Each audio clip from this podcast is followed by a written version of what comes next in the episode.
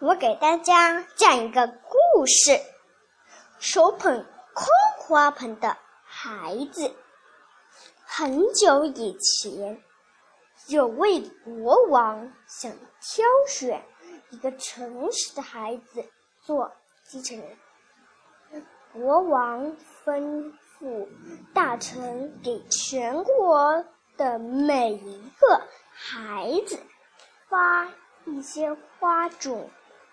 并宣布，谁能用这些种子培育出最美的花，谁就是他的继承人。有一个叫熊玉的孩子，他十分用心地培育花种。十天过去了，一个月过去了，花盆里的种子确实不发芽。熊玉又给种子施了一些肥，浇点水。他天天看了，看，种子就是不发芽了。国王规定的日子到了，许许多多的孩子捧着盛开的鲜花的盆入街头。国王从。孩子们的面前走过，看着一盆盆鲜花，脸上没有一丝高兴表情。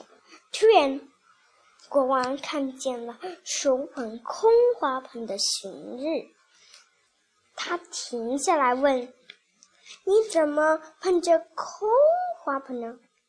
熊日把花种不发芽的经过告诉了国王。国王听了，高兴拉起了他的双手，说：“你就是我的继承人。”孩子们问国王：“为什么你让他做继承人？”